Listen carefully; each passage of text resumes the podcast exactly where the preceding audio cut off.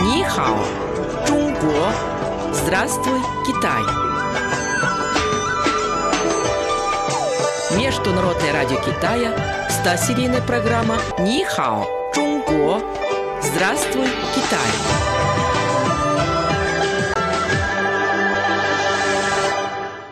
Слово на сегодня. Тя, семья. Малин, хочу похвастаться. Вчера я был в гостях в настоящем Сы Хэ Юане. Там я и увидел настоящую дзя, семью, все четыре поколения которой живут под одной крышей. Четыре поколения. От прабабушек до правнуков и под одной крышей. Вот это да. Но это и есть традиционная семья в Китае. Тебе очень повезло, что ты смог увидеть такую дзя в современном Китае. Давай тогда я тебе расскажу поподробнее. Главное в семье – это пожилая чита, прабабушка и прадедушка.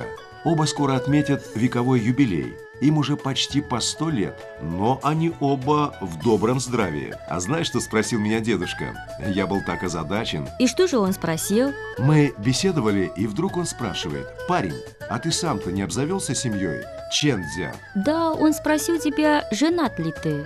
Слава, хочу тебе сказать, что в традиционном Китае семье издавна уделялось большое внимание, поэтому вступление в брак часто называют чунця, то есть создание семьи. В последнее время я кое-что почитал о представлениях китайцев о семье. И теперь знаю, что дзя занимает очень важное место в мироощущении китайцев.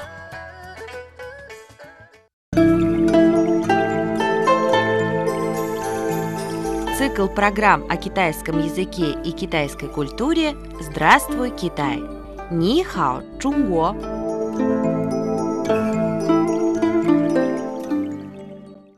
Действительно, в Китае всегда на первое место ставились и ставятся интересы семьи. Издавна все китайские ученые-мужи полагали, что именно от благополучия семьи Дзя зависит процветание в государстве. Этот приоритет семейных ценностей сохранился в Китае по сей день. Но в китайском языке малин дзя также означает «дом», «малая родина». В Китае издавна повелось, что дети, вырастая, покидают своих родителей и уезжают сначала учиться, потом работать и создавать свои семьи. Но ежегодно, в канун традиционного китайского Нового года по лунному календарю или традиционного семейного праздника середины осени, всей большой семье Дзя принято собраться вместе в отчим доме. Да, здесь играет большую роль и традиция почитания старших в семье. Вот люди и спешат домой, чтобы повидать родителей.